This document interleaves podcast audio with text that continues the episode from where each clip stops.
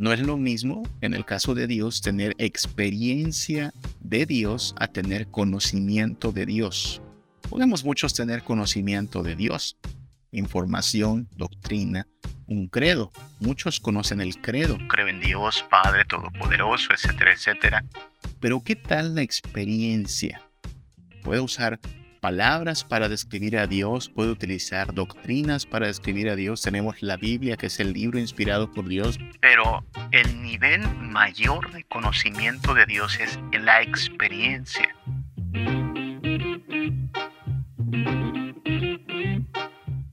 ¿Cómo gozar de Dios? Porque la gran aspiración del cristiano es gozar de Dios. Quiero gozar a Dios, pero gozar de Dios es gozar de las personas de Dios, porque Dios no es una persona, Dios es tres personas. Así es que la vida cristiana es gozar del Padre y gozar del Hijo y gozar del Espíritu Santo y gozar de esta comunión que tenemos con ellos. Oye, mi vida depende de tres personas. Tres personas me amaron desde antes de la eternidad. Tres personas hicieron un plan para bendecirme. Tres personas me esperan en el cielo.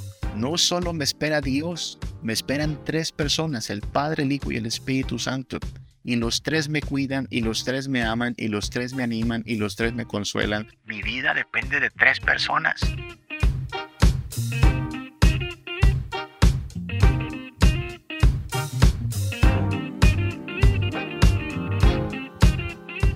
Pues eso, hermanos míos, un saludo, mis mejores deseos de que usted sea bendecido ahí en su casa y que sea también prosperado. Aquí vamos comenzando un, un estudio, bueno, una serie de estudios que le hemos titulado Los aspiracionistas, ¿sí? Vamos a hablar de nuestra comunión con Dios, nuestra relación con Cristo, sí, de eso vamos a hablar eh, en la publicación, en la, en la promoción de esta temporada había unas frases que vamos a estar refutando con la palabra de Dios. Algunos de ustedes, yo mismo, crecí escuchando este tipo de, pues, de enseñanzas, de ideas, ¿no? De que hay que, por ejemplo, buscar a Dios desinteresadamente, como que hay que venir a Cristo sin esperar algo, que hay que incluso despojarnos de todo deseo eh, por, por el bienestar. Luego escucho frases de gente que dice, que Dios está más interesado en tu santidad que en tu felicidad. Y gente que incluso a lo largo de la historia, como usted lo sabrá, ha hecho a lo mejor de la pobreza y de la miseria una especie de virtud. Me refiero, por ejemplo, a la compañía de monjes llamada los franciscanos. Usted a lo mejor ha escuchado ese nombre, San Francisco de Asís y los franciscanos, que en algún momento lo que hacen es llegar a la conclusión de que se sirve mejor a Dios en la pobreza. Y eso es algo que pues, pues está en tela de juicio. Lo veremos aquí un poco, ¿ok? En este estudio. Y, y de ahí que muchos han concluido que los cristianos no deben tener aspiraciones, no deben tener ambiciones. Y claro, yo entiendo que la palabra ambición tiene una connotación a veces negativa, ¿no? La idea de que solo quieres eh, llenarte de más bienes temporales y materiales, muy cercana a la avaricia, muy cercana a también eh, una especie de lujuria, lujuria no sexual, sino lujuria que tiene que ver con los lujos, ¿no? Pero, pues si bien hay ambiciones malas, ambiciones negativas, la pregunta que nos haremos es, ¿acaso puede el cristiano tener ambiciones santas? ¿Acaso puede un cristiano ambicionar algo legítimamente, quizá no lo temporal, quizá no lo vano, pero entonces, ¿qué ambicionamos como cristianos? Y a lo mejor por la forma en que lo estoy exponiendo, pues ya muchos de ustedes están pues ya eh, llegando a alguna conclusión, ¿no? Decir, bueno, claro que tenemos ambiciones, claro que tenemos cierta expectativa, ciertos deseos, y de eso vamos a estar hablando, de cómo Dios está interesado sí, en nuestra santidad, pero también en nuestra felicidad.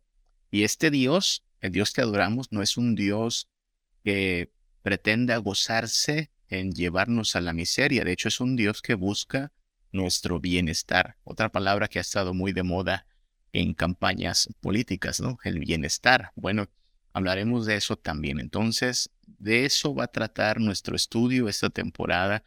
Cómo es que los cristianos sí, sí somos aspiracionistas, sí tenemos aspiraciones y tenemos también ambiciones. Pero vamos a comenzar por, por asuntos más sencillos, como para ir entrando en el tema, ¿ok?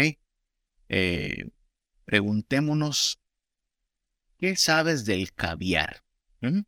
¿Le suena ese platillo, esa comida, ese manjar? ¿Qué sabes del caviar? Dice la hermana Mariel que eso solo lo comen los ricos. Está caro, caro, carísimo. ¿Alguien más sabe aquí algo del caviar? ¿De qué color es? ¿Dónde lo venden? ¿Rojo? ¿Negro? Dice Miriam que el negro, ¿cómo se come? ¿Se come en tacos, en tostadas, en, no sé, con frijoles? no sé. Ah, es interesante porque, bueno, solo para Navidad, hermana, junto con el sandwichón y, la, y el espagueti, o como, quién sabe. Bueno, podríamos eh, hablar mucho del caviar aquí, ¿no? Bueno, no sé si de los, de los aquí presentes, alguien, sin querer exponer a alguien, pero no sé si alguien ha probado el caviar. Les soy sincero, yo en mi vida no he probado, ni siquiera sé si decir una, una cucharada, una gota. Eh, no he probado el caviar. Sé que son huevecillos de pez, como bien dice Mariel acá, pero pues creo que es lo que, lo que ha dicho también la hermana Mariel. Es caro, generalmente se asocia como un platillo de gente adinerada. Eh, nunca lo he comido. Eh, sinceramente no se me antoja, ¿ok? Pero si es algo tan caro, me imagino que no ha de saber tan feo. Y, bueno, el punto es este. Eh, podríamos saber mucho de caviar, pero el nivel más profundo de conocimiento es la experiencia, ¿no? Es decir, más allá de lo que alguien aquí pueda decir respecto a su precio, su sabor, dónde lo venden. Ah, sí, lo he visto en tal tienda. Alguien dirá, bueno, la pregunta así es, ¿conoces el caviar, no? Y la, la, la manera más profunda de conocimiento es la experiencia, es decir, si lo has probado, si lo has paladeado. Si no, pues básicamente lo que tienes es información acerca del caviar, ¿no? sabes que está caro, sabes que lo, han de vender en algún restaurante, no lo venden en los tacos de la esquina. El, el nivel más profundo de conocimiento en cualquier área es la experiencia, ¿ok? Estamos partiendo de ese asunto, ya que tiene que ver con Dios, mucho tiene que ver con Dios, pero mucho tiene que ver con la forma en que vivimos.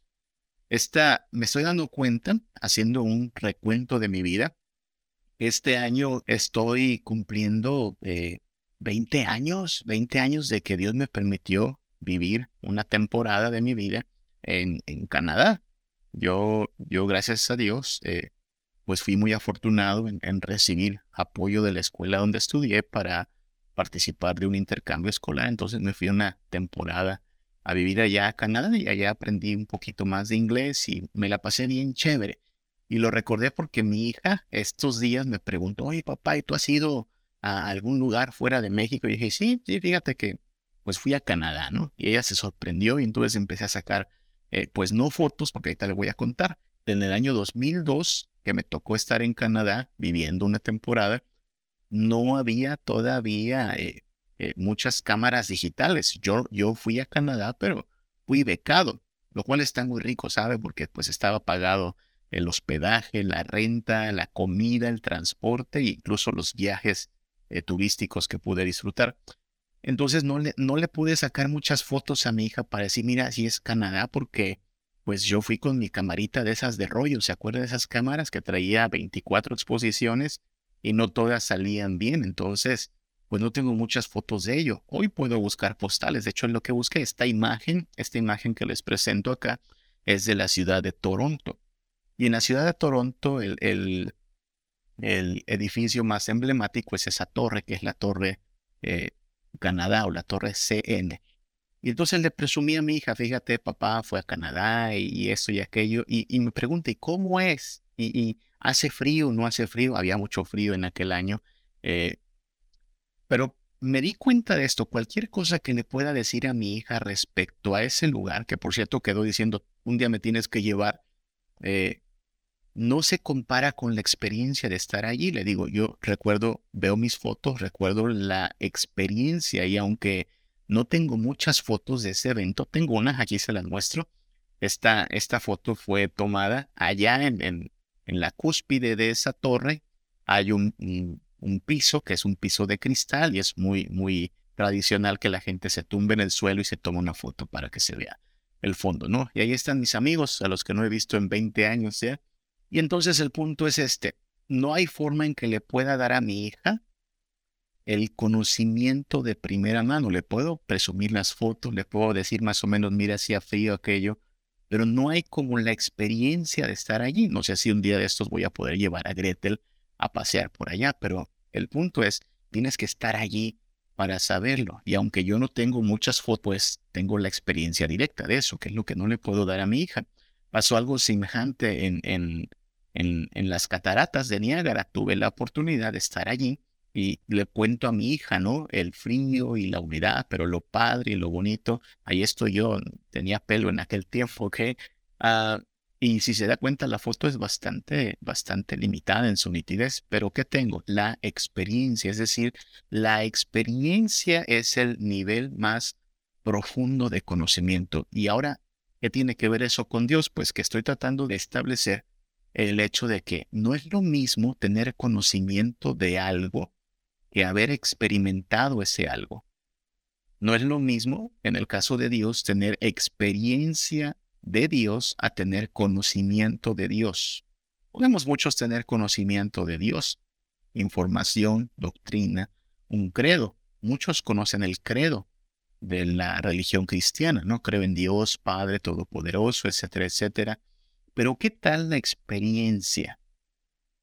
Porque si es verdad lo que estamos diciendo, entonces necesitamos experimentar a Dios. No experimentar, no me refiero a hacer experimentos acerca de Dios, ¿ok? No me refiero a convertirnos en una especie de eh, científicos que hacen de Dios su objeto de estudio, no. Me refiero a la experiencia, esto que ocurre en nosotros a nivel profundo, que decimos, eh, incluso siento a Dios, incluso percibo cosas que de hecho son difíciles de expresar con palabras, como yo tratando de expresar a mi hija cómo es estar en las cataratas del Niágara, ¿no? Mira, se siente frío, pero se siente bonito y el ruido y esto, por más palabras que utilice, nada va a, lograr captar la experiencia. Tendría que llevar a mi hija allí eh, al pie de las cataratas para que vea y diga, wow, entonces esto es.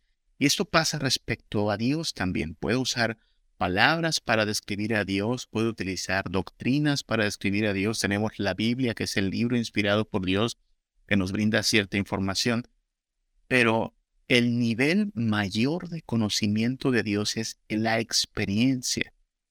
Entonces ahí empezamos ya a hacer una reflexión importante para este día y es cuánto el día de hoy hemos experimentado a Dios su presencia, su gracia, su bendición, su consuelo. ¿Cuánto de Dios hemos experimentado en este día? No cuánto hemos eh, repetido de Dios, no cuánto hemos escuchado de Dios. A lo mejor alguien escuchó canciones acerca de Dios, a lo mejor alguien leyó acerca de Dios, pero cuánto llegó al nivel de experiencia, de eso trata. Y de hecho hay una pregunta un poco más eh, enfática que hacer. Y es una pregunta que se vuelve importante para nosotros los cristianos. ¿Con cuál de los miembros de la Trinidad tenemos una mayor experiencia personal? Fíjense que es una pregunta para darle vueltas en la cabecita, ¿eh? ¿Con cuál de los miembros de la Trinidad tenemos una mayor experiencia personal? Le digo que eso es una pregunta eh, importante para los cristianos porque los cristianos afirmamos que creemos en Dios Padre, Hijo y Espíritu Santo, ¿no? Le llamamos la Trinidad. Iguales en poder y gloria estas tres personas. El credo, nuestros credos de fe así lo dicen.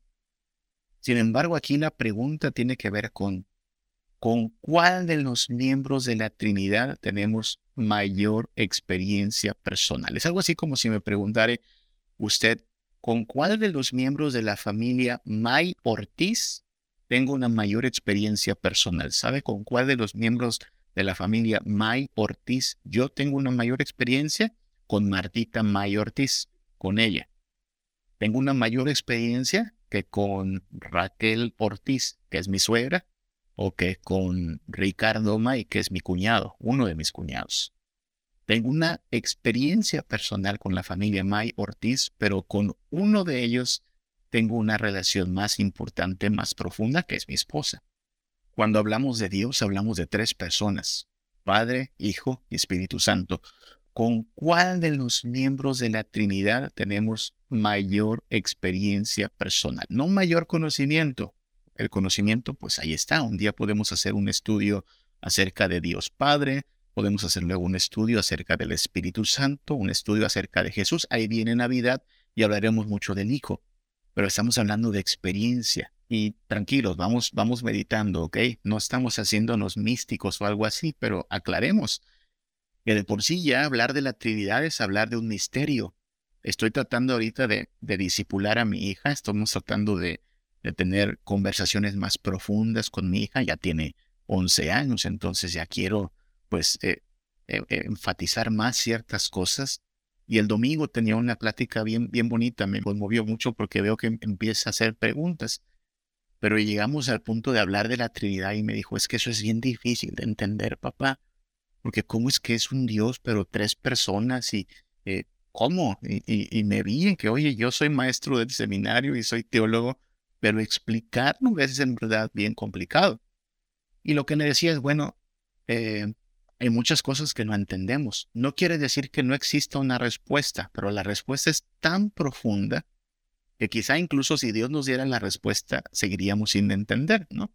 Algo así como si usted preguntara cómo funciona el satélite que en este momento está enviando la señal, si es que es un satélite, no lo sé, o cómo funciona la antena que envía la señal Wi-Fi desde aquí hasta su dispositivo, yo no lo sé. Pero aún si me dieran el manual que explica todo eso, pues para mí que no soy ingeniero en telecomunicaciones, esto sería como que igual, sin entender. Creo que eso pasaría con Dios si en este momento Dios nos dijera, miren, eh, así funciona la Trinidad, así es como existimos nosotros tres, la respuesta sería tan profunda que aún así quedaríamos con la boca abierta. Es demasiado grande para entender esta doctrina. Sin embargo, en la Biblia lo que nos ha revelado Dios es que Él es Padre, que tiene un Hijo al cual envió a salvarnos, que ese Hijo ahora está en el trono con el Padre y que envió al Espíritu Santo. Es decir, no hay cuatro, no hay cinco, hay tres. Y en toda la Biblia eso se repite. Y son tres personas, un Dios. No tres dioses, un Dios, tres personas. Y eso es lo que confesamos. Pero partiendo del hecho de que son personas, es decir, no son energías, son personas, podemos relacionarnos con las tres personas. Y ahí es donde empieza lo, parte del propósito de este estudio, que es cómo gozar de Dios porque la gran aspiración del cristiano es gozar de Dios. Quiero gozar a Dios, pero gozar de Dios es gozar de las personas de Dios, porque Dios no es una persona, Dios es tres personas. Así es que en la vida cristiana es gozar del Padre y gozar del Hijo y gozar del Espíritu Santo y gozar de esta comunión que tenemos con ellos. Eso es bastante profundo si se da cuenta. Y luego me descubrí pensando en esto con que yo creía que con quien más tenemos una relación es con el hijo. No sé si usted ha pensado más o menos así. Dijo, bueno, pues con quien más tenemos una relación es con el hijo. Pero después de pensarlo más y más, digo, ah, caray, parece que con el hijo es con quien menos pienso o experimento una relación. Porque, por ejemplo, en mi oración habitual, yo me dirijo al Padre. Padre, Padre Dios, Padre nuestro, gracias por esto. Dios, ayúdame. Eh, en mi oración me dirijo completamente al Padre. Sé que el Padre me ama, sé que el Padre me creó. Así es que estoy muy consciente de que el Padre, Dios Padre, es alguien personal con quien continuamente al menos oro. Y también soy un poquito más consciente de, de mi necesidad del Espíritu Santo. Sé que si abro la Biblia, necesito la ayuda del Espíritu Santo para entenderla. Sé que si hago oración, mi oración llega a la presencia de Dios por el Espíritu Santo. Claro, mi oración la hago en el nombre del Hijo, pero entonces descubro eso, que Jesús es alguien a quien menciono solo al final de mi oración.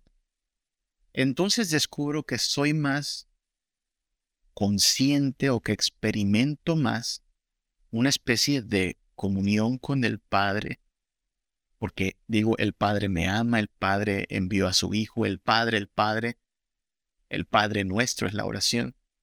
Sé que necesito el Espíritu Santo, sé que incluso como pastor necesito el Espíritu Santo. Si voy a predicar el domingo, confío en que el Espíritu Santo tocará nuestros corazones para llevarnos a entender su palabra. Sé que cuando peco, el que me convence del pecado es el Espíritu Santo. Pero el Hijo, después de esta reflexión, el, Hijo, como que no muchas veces en el día yo digo, oye Jesús, eh, échame la mano, ¿no? Oye Jesús, gracias por esto, Jesús, Jesús. No sé si usted se descubre pensando semejante, de semejante manera en este momento. Lo vemos como un vínculo. Oramos al Padre por medio del Hijo o en el nombre del Hijo el Espíritu Santo aplica la redención del Hijo, pero de estos tres digo, ah, caray, con el Hijo es con quien menos. Y esto se, se manifestó más desde hace algunos meses que comenzamos a estudiar acá en Príncipe de Paz la carta a los hebreos, porque decíamos en, en la introducción, los, los que sean de Príncipe de Paz se acordarán, decíamos que el libro de Hebreos es conocido como el quinto evangelio, ¿no? Los primeros cuatro evangelios, Mateo, Marcos, Lucas, Juan, nos hablan del ministerio terrenal de Jesús, pero Hebreos nos habla del ministerio celestial de Jesús. Lo que dice Hebreos es que Jesús es nuestro sacerdote e intercede por nosotros ante el Padre. Entonces, todo este día, el Hijo de Dios ha estado intercediendo por mí. No sé qué ha hecho mal usted hoy, pero yo a lo mejor he hablado, sin duda he hablado muy torpemente, he tenido malos pensamientos, he tomado decisiones poco sabias, y quien ha estado intercediendo delante de Dios por mí es Jesús. Imagínense Jesús diciendo, mira papá, ya sé que es un torpe, papá, ya sé que, ya sé que es un necio, ya viste que no piensa muy bien, pero eh, eh, mi sangre lo cubre, entonces no lo mates, trátalo como si fuera yo. Está intercediendo. Y no siempre estamos conscientes de eso, ¿se da cuenta? Y no siempre lo estamos experimentando, que es de lo que se trata en gran parte este estudio. Esto que estamos mencionando va a girar alrededor de dos ideas centrales, o al menos el día de hoy, a ver si podemos eh, cubrir estas dos ideas centrales, dos pensamientos centrales. Número uno, podemos conocer a Dios, ¿ok? Podemos conocer a Dios, es decir, Dios no es un desconocido, Dios se ha dado a conocer. En su palabra, en la creación, en la creación de manera general, la Biblia dice que los cielos cuentan la gloria de Dios, y en su palabra Él nos ha dado a conocer su carácter, su plan, que es redimirnos del pecado enviando a Jesús su Hijo. Lo podemos conocer. Y esa es una idea importante.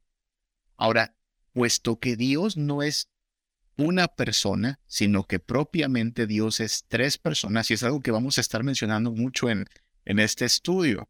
Fíjese que a veces hacemos que la Trinidad sea solo una doctrina que repetimos, ¿no? Padre, Hijo, Espíritu Santo, pero vamos a tratar de, ver cómo es que nuestra comunión con Dios es una comunión con tres personas. De manera que conocer a Dios es tener una relación con tres personas, las tres personas de la Trinidad. Repito, al final de este día, si usted es un cristiano, si yo soy un cristiano, hemos tenido una relación con el Padre, con el Hijo y con el Espíritu Santo. Eso es, bueno, no sé si me capta, pero eh, eh, está siendo como una forma un poco más profunda de pensar, más allá del, del repetir un credo, que todos los cristianos lo repetimos. No es lo mismo, usted estará de acuerdo, tomarse un café con una persona, somos dos, a tomarse un café con tres personas y somos cuatro. Generalmente decimos cosas como eh, Dios está conmigo. Pero si soy un cristiano, Tres personas han estado conmigo este día, el Padre, el Hijo y el Espíritu Santo. Y la pregunta es, ¿cómo estoy experimentando esta relación? ¿Eh? Porque de eso se trata. ¿Cómo, ¿Cómo estoy experimentando esta comunión con tres personas? Hablemos un poquito entonces de esto. Vamos a aclarar algo. No nos queremos escuchar ahí medio herejes. Aclaro, somos una iglesia trinitaria. Yo soy un pastor presbiteriano reformado. Entonces, creemos y confesamos la doctrina de la Trinidad. Hagamos entonces algunas aclaraciones. Aunque Dios es uno, un Dios, podemos distinguir a sus personas sin excluirlas unas de otras. Es decir, puedes decir como cristiano, amo al Padre, amo al Hijo, amo al Espíritu Santo. Y podemos distinguirlas, porque quien vino a morir a la cruz no fue el Espíritu Santo, fue el Hijo de Dios. Quien intercede por nosotros no es el Padre, es el Hijo, y el Espíritu Santo es quien lleva nuestra plegaria. Quien nos convence de pecado no es el Padre ni el Hijo, es el Espíritu Santo. Entonces las distinguimos, pero no las excluimos.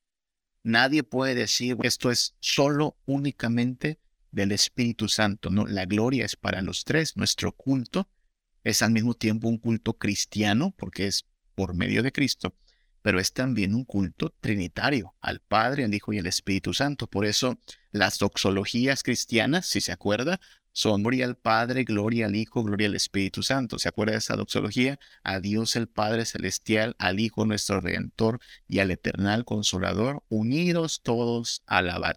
Así es que las distinguimos a las personas, pero al final, ¿a cuántos dioses adoramos? Un Dios. Y ahí es donde empieza lo complicado. Le digo, mi hija me dice, ay, eso está medio, medio difícil de entender, papá. Bueno, el hecho de que sea difícil no quiere decir que no debamos creerlo. Lo creemos porque Dios así lo reveló, pero estamos preguntándonos acerca de nuestra experiencia de esto.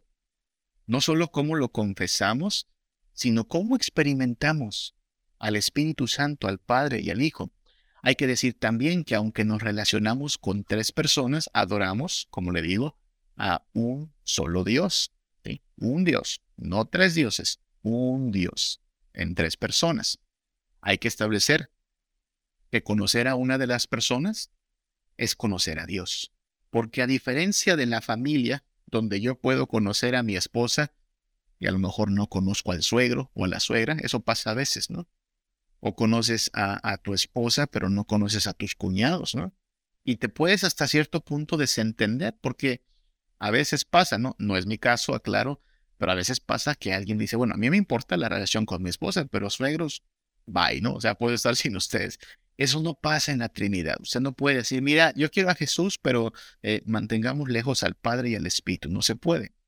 Y de hecho, cuando tienes una relación con una de las personas de la Trinidad, tienes una relación con las otras dos. ¿Se acuerda de los discípulos preguntándole a Jesús un día, oye Jesús, ¿nos mostrarías al Padre?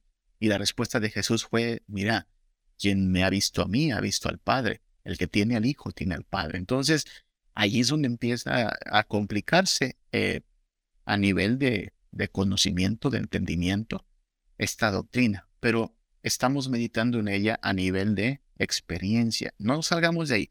Eh, esta, es, esta es la parte complicada, a lo mejor la teoría, pero en la práctica podríamos decir, tenemos que decir que tenemos una relación con tres personas, el Padre, el Hijo y el Espíritu Santo. Nunca, nunca nos vamos a relacionar con ellas eh, por separado. Le digo, eso es lo que, lo que se vuelve algo complejo pero profundo, ¿no? En mi vida entonces yo estoy siendo transformado por tres personas. No sé si usted ha pensado así de su vida cotidiana, su vida cristiana. Esta noche al dormir quien vela por mí son tres personas. Un Dios, pero tres personas. Quien me bendice son tres personas. Así es que mi vida cristiana depende de tres personas. En mi comunión con Dios termina habiendo cuatro personas. Yo, el Padre, el Hijo y el Espíritu Santo. Y ahí lo que vamos a estar considerando acá. Es un, es un asunto importante. La iglesia desde sus principios definió mucho esta doctrina. Un hermano muy antiguo llamado Gregorio de Nacianceno en el siglo IV dijo, yo no puedo concebir en mi entendimiento uno sin que al momento me vea rodeado del, resplandor de los tres. Y es lo que dice él. Yo, yo veo a uno, pero al momento se ilumina el con el resplandor de tres. Pero no puedo diferenciar a tres sin que al momento se vean reducidos a uno. Esa es la experiencia cristiana. La espiritualidad cristiana es un movimiento constante del uno a los tres, de los tres al uno. Claro, usted puede seguir diciendo, eh, Dios es amor, Dios me ama, y, y siga creciendo en ese entendimiento, pero ahora estamos tratando de profundizar un poco más en nuestra experiencia de comunión con Dios, de amor de Dios, de los beneficios de Dios, llegando a, a, ocupar esta doctrina no como algo que repetimos intelectualmente, sino, oye, mi vida depende de tres personas. Tres personas me amaron desde antes de la eternidad. Tres personas hicieron un plan para bendecirme. Tres personas me esperan en el cielo. No solo me espera Dios, me esperan tres personas, el Padre, el Hijo y el Espíritu Santo. Y los tres me cuidan, y los tres me aman, y los tres me animan, y los tres me consuelan.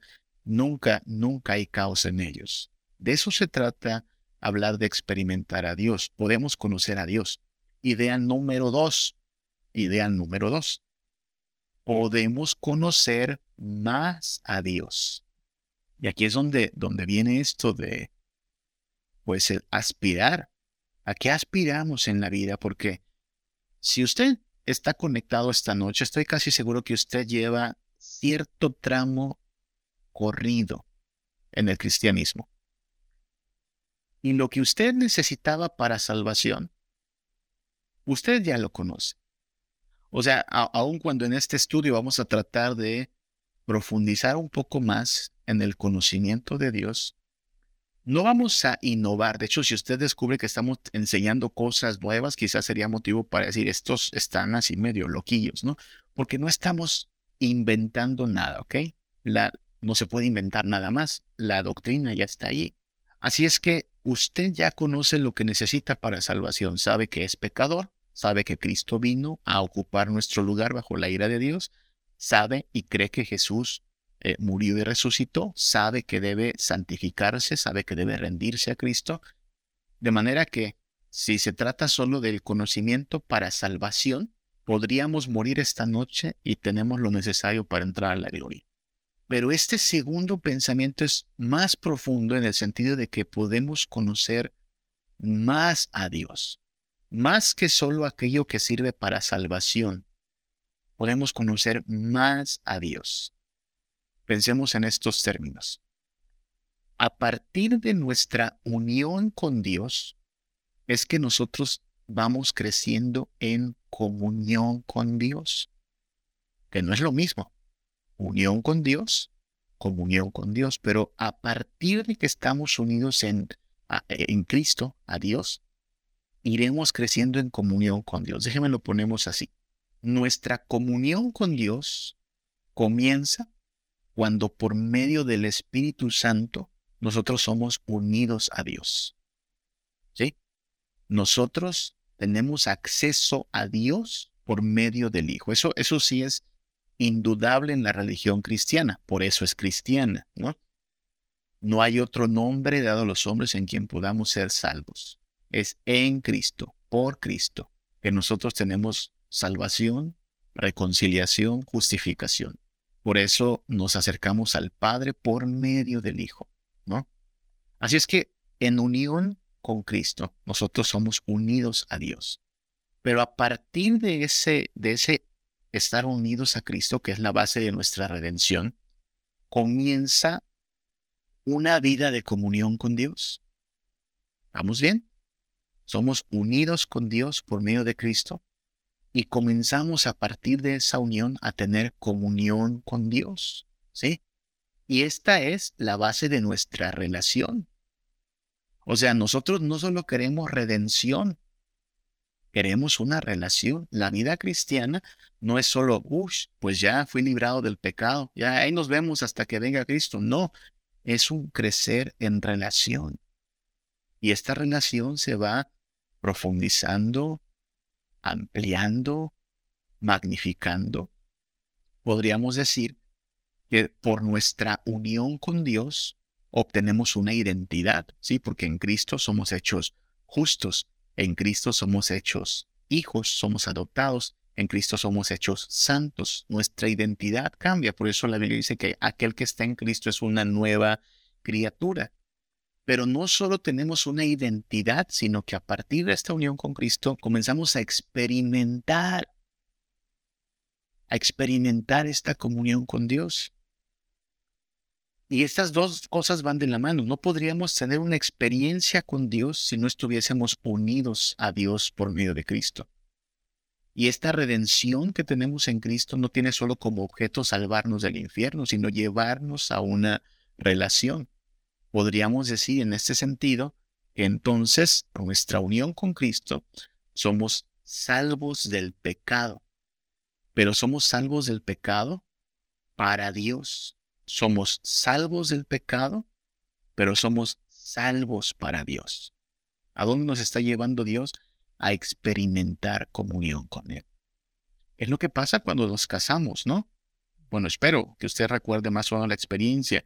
Usted se casa, pero cuando se casa no conoce mucho de esa persona. A partir de que se casa, cambia su identidad. Ahora es el señor fulano, la señora fulanita. Su identidad ya es casado. Pero empieza toda esta experiencia de comunión y más le vale haber escogido bien, porque si no, por eso vienen los desencantos, ¿no? Ay, ¿con quién me casé? Pues eh, ahí lo vas a descubrir cuando veas la comunión que tienes. Entonces, nuestra unión con Dios es la base de nuestra comunión con Dios, ¿sí? Estando unidos a Dios por medio de Cristo, creceremos en comunión con Dios. De eso se trata la vida cristiana. Por eso se equivoca quien piensa que Cristo vino solo a salvarnos del pecado. No vino solo a salvarnos del pecado, vino a salvarnos para Dios. No vino a darnos solo una nueva identidad, sino a llevarnos a experimentar comunión con Dios. ¿Ok? No debemos, por tanto, pensar que nuestra redención es un logro personal, porque no lo fue, fue obra de Cristo. Nosotros tenemos acceso al Padre, unión con Dios por medio de Cristo, pero tenemos unión con Dios para tener comunión con Dios. Por lo tanto, no debemos conformarnos con poco. De eso estamos hablando, de la experiencia que tenemos de Dios. No debiésemos conformarnos con poco. Y aquí es donde viene la pregunta, yo creo que la pregunta profunda de este día. ¿Quieres más de Dios? ¿Realmente queremos más de Dios, hermanos? En términos de comunión. Es decir, aquello que cantamos, encontré esta canción de un tal Jesús Adrián Romero, ¿la conoce? Dice, no busco una herencia ni cruzar el Jordán, se refiere a ir a la tierra prometida, ¿no? No voy tras fortuna ni prosperidad. Y luego dice muchas otras cosas y, el, coro dice, prefiero a Cristo, me quedo con Él. Es el tesoro escondido que tanto busqué. Conocemos una parábola que habla de eso. Pero la pregunta profunda y reveladora es, ¿realmente prefieres a Cristo, hermanito? Hoy, a esta hora, tú podrías decir, lo que prefiero por encima de todas las cosas es a Cristo. Un himno antiguo, un himno antiguo también decía eso, ¿no? Antes que ser el rey de dominios mil, y vivir en la maldad, prefiero a Cristo y solo a Él en lo que este mundo da. Cantarlo es bonito, a mí me gusta mucho este himno. Y claro, en, un sentido sabemos que este debe ser el anhelo del cristiano. En teoría decimos, pues sí, esto es lo que todo cristiano debe querer. La pregunta es, en tu experiencia, ahí, tu experiencia personal, ¿realmente, realmente quieres más de Dios? ¿Realmente es tu anhelo? ¿Es tu fuente de gozo? Pensemos otra vez en Dios como tres personas, porque es tres personas. La pregunta es, ¿quieres más de estas personas? ¿Quieres más de Jesús? ¿Quieres más de del Espíritu Santo? ¿Quieres más del Padre? Generalmente sabemos esa respuesta. ¿Te agradan estas personas? Es una pregunta importante, ¿sabe? Si te pudiera ver mañana en tu trabajo y te preguntara, ¿te agradan estas personas? Tú me podrías contestar, no, bueno, estos dos sí me agradan, aquel de allá no me agrada. O si pudiera verte sentado con tu familia y te preguntara, ¿te agradan estas personas? A lo mejor, si nos ponemos sinceros, alguien podría decir, bueno, hay dos de esta familia que no me agradan mucho ese me cae bien, pero estos otros dos no. Porque estamos hablando de personas. Cuando hablamos de Dios, hablamos de tres personas y la pregunta es esa. ¿Te agrada a Dios? ¿Te cae bien Dios? ¿Disfrutas de esa comunión? Es, eso es lo que estamos hablando, porque entendamos que hay gente que le tiene miedo a Dios, pero no le agrada a Dios. Mucha gente vive así. Le tiene miedo a Dios porque pues te puede mandar al infierno, ¿no? Porque puede hacer que te caiga un rayo. Entonces le temen a Dios, pero no les agrada a Dios. Martín Lutero hizo una vez esa confesión. De hecho, está plasmada en, en, la película de Martín Lutero, cuando él dice, yo no amo a Dios, yo le tengo miedo a Dios, porque me va a mandar al infierno. Me inspira miedo, pero, pero no ama a Dios. Yo me temo que hay mucha gente que está a lo mejor en esa situación. Le tiene miedo a Dios, pero no le cae bien Dios, no le agrada a este Dios. Hay gente que tiene peticiones para Dios, pero no le agrada a Dios. Mucho de esto abunda también. Oye Dios, sáname, oye Dios, ayúdame, oye Dios, este, no dejes que me mate el COVID. Eh, y tienen muchas peticiones para Dios. Y ven a Dios como un solucionador de problemas. No les agrada a Dios, ¿no? Ven a Dios como ven al repartidor de las tortillas, como ven al doctor, ¿no? Me siento mal, cúreme doctor, tengo hambre, dan un par de kilos de tortillas, ¿no? Pero no quieren una relación con Dios en realidad, no les agrada a Dios. Hay mucha gente que acepta el gobierno de Dios porque pues ya que Él tiene la última palabra, ¿no? Entonces hay gente que dice, pues es lo que Dios dijo, es lo que Dios quiso, ¿qué se le va a hacer, ¿no? Es como ya ni modos, ¿no? Pero no están gozándose en la voluntad de Dios. Hay gente que se quejó hoy todo el día porque no le gusta el clima, ay, volvió a llover, ay, no me gusta este clima, o yo cuando hay calor, no, ay, cuánto calor no me gusta. Pero entonces esa queja implica que no les agrada a Dios, no dicen, ay, qué bueno es Dios que hoy quiso que lloviera, o qué bueno es Dios que hoy quiso que hiciera calor. Mucha gente acepta el gobierno de Dios a regañadientes, ¿no? Y hay gente que tiene conocimiento de Dios porque ha estudiado, porque ha tomado algún curso, porque ha ido al seminario, pero no tiene una experiencia de Dios. No le agrada a Dios, no tiene comunión con Dios.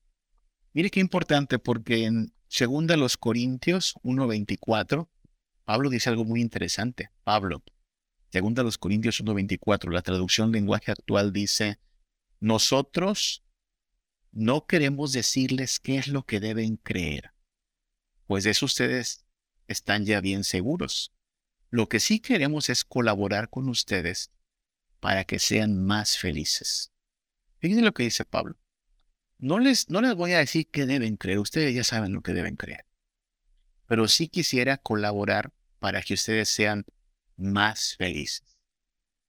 Es de lo que se va a tratar este estudio de, este, de esta temporada. Yo no le voy a decir algo nuevo que usted deba creer.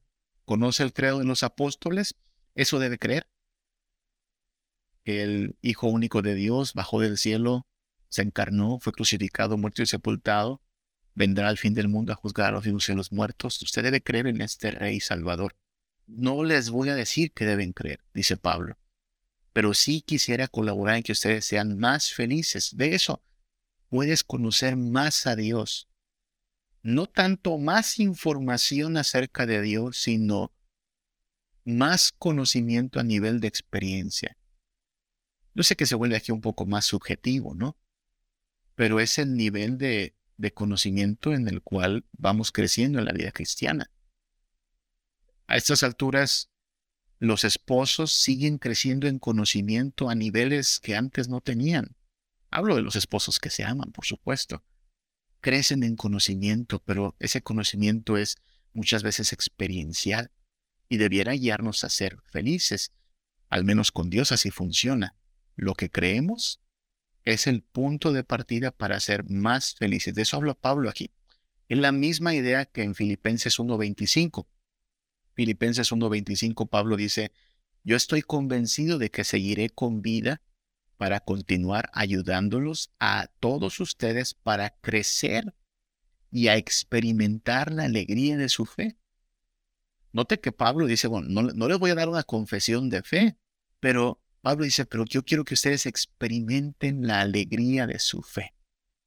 No decirles lo que deben creer, sino cómo a partir de allí puedes experimentar más alegría. Y esto nos lleva a reflexiones importantes porque aquella pregunta del catecismo, ¿cuál es el fin principal del hombre? El fin principal del hombre es glorificar a Dios y gozar de Él, gozar de Dios. Es importante eso, se da cuenta. Gozamos de Dios, para eso fuimos creados. Una y otra vez lo decimos, al menos en Príncipe de Paz, ¿no? Dios no nos necesita. No estamos aquí porque Dios necesitaba de nosotros. Y entonces podríamos preguntar, ¿por qué nos creó entonces si no tenía necesidad de hacerlo? Bueno, Tim Keller eh, responde, pues es que nos creó no para recibir gozo. Él no necesitaba ser eh, alegre, él ya era alegre, él es un Dios feliz, pero nos creó para dar gozo, para darnos ese gozo.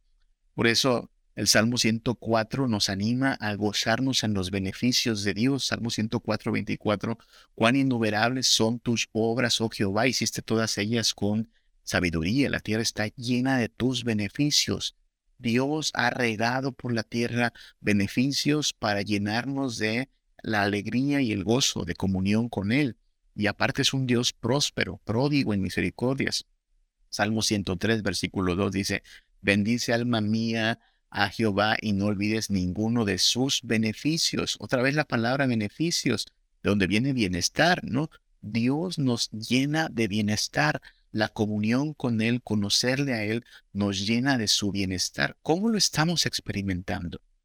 ¿Cómo estamos experimentando estos beneficios de la comunión con Dios?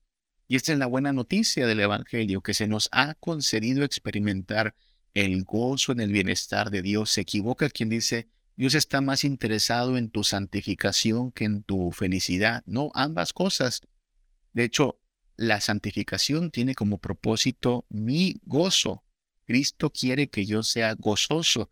La confesión de mi fe tiene que ser algo no solo a nivel de confesión, sino que tiene que ser algo que experimente con gozo.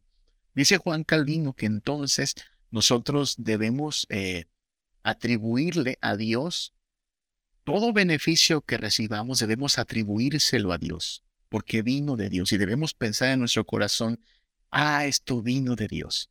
Aun si utilizó otros medios, es Dios quien los orientó para mi bien. Déjeme, termino con, con una, eh, un testimonio rápido de esto. Estoy yendo al seminario, al seminario San Pablo, en autobús. Usted sabe, bueno, algunos de ustedes saben, estoy esperando ver cómo reparo el carro porque ha sido complicado este tiempo sin carro, pero estoy aprendiendo a gozarme en Dios. No siempre es fácil, pero estoy utilizando un transporte que he estado utilizando aquí en Mérida, que es el autobús que se llama Vaivén. Es un autobús que le da toda la vuelta al periférico, ¿no? Bastante cómodo, bastante, bastante eficaz, ¿ok?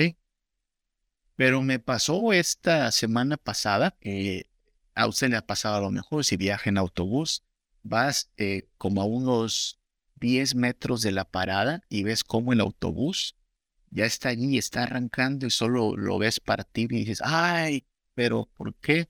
En cinco segundos que hubiera llegado más temprano, habría subido el autobús. Entonces ahí me tiene en la parada del autobús como un vil perdedor viendo cómo se va el autobús y me deja ahí esperando. Se siente bien feo eso, ¿verdad? ¿Le ha dejado alguna vez el autobús?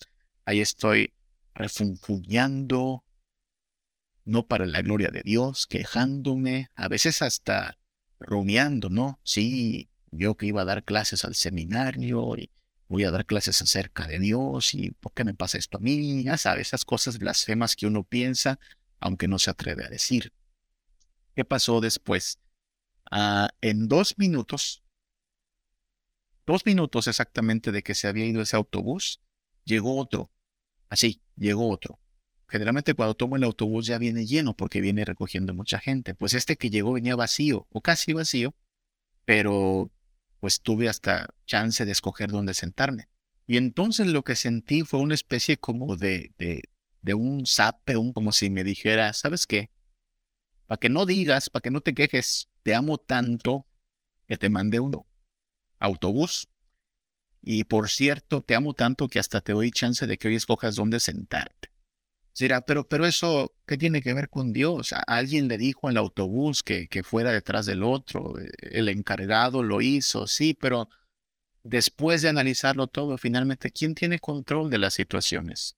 ¿Quién me permitió este día recibir ese beneficio.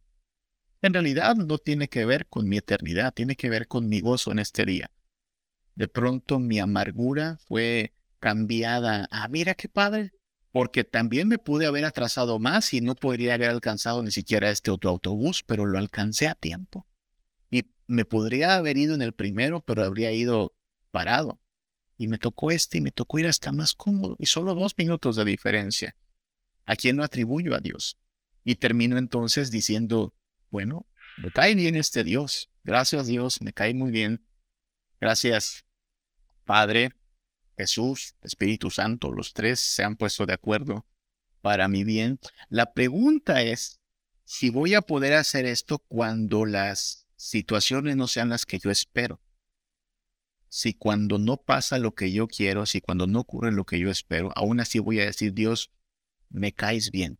Me, agradas, Dios, me agradas, Espíritu Santo, me agradas, Jesucristo. A veces no entiendo lo que haces, pero sí, me, me caes bien, me agradas. Quiero crecer en comunión contigo. ¿Se da cuenta? Estamos hablando de experimentar a Dios, no, no de, de descubrir más conocimiento de Dios, que por supuesto lo tenemos que hacer, tenemos que crecer en el conocimiento de Dios, pero tenemos que crecer en la gracia y el conocimiento de Dios. Por lo tanto, no solo es crecer en, en, en información, insisto que eso es importante, pero Pablo lo decía, yo quiero que esta fe les lleve a la alegría, que ustedes descubran la alegría que viene de la fe. Y de eso se trata experimentar a nuestro Dios. A partir de esta unión con Dios, necesitamos crecer en comunión con este Dios.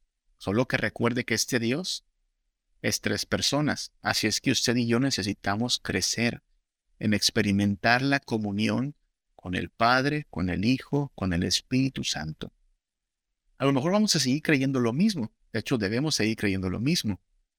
Pero esto que creemos tiene que llevarnos a niveles de mayor gozo, mayor satisfacción, mayor esperanza.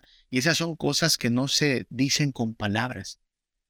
Esas son cosas que se experimentan. Usted no, no, no puede decirlo solo con palabras, usted puede experimentarlo. Gozo, amor, paz, consuelo, fortaleza, esas cosas se experimentan, no se repiten, no son credos, vienen de nuestro credo, de lo que creemos acerca de Dios, eso nos lleva a tener experiencia de Dios, de nuestra unión con Dios por medio de Cristo, de allí viene nuestra comunión. Este es el ejercicio de esta semana. Si fuimos creados para el gozo, entonces necesitamos encontrar más motivos para estar gozosos. Yo le le sugiero, le encargo que se haga el propósito de que no acabe un día sin encontrar 24 motivos para estar gozoso. 24 motivos.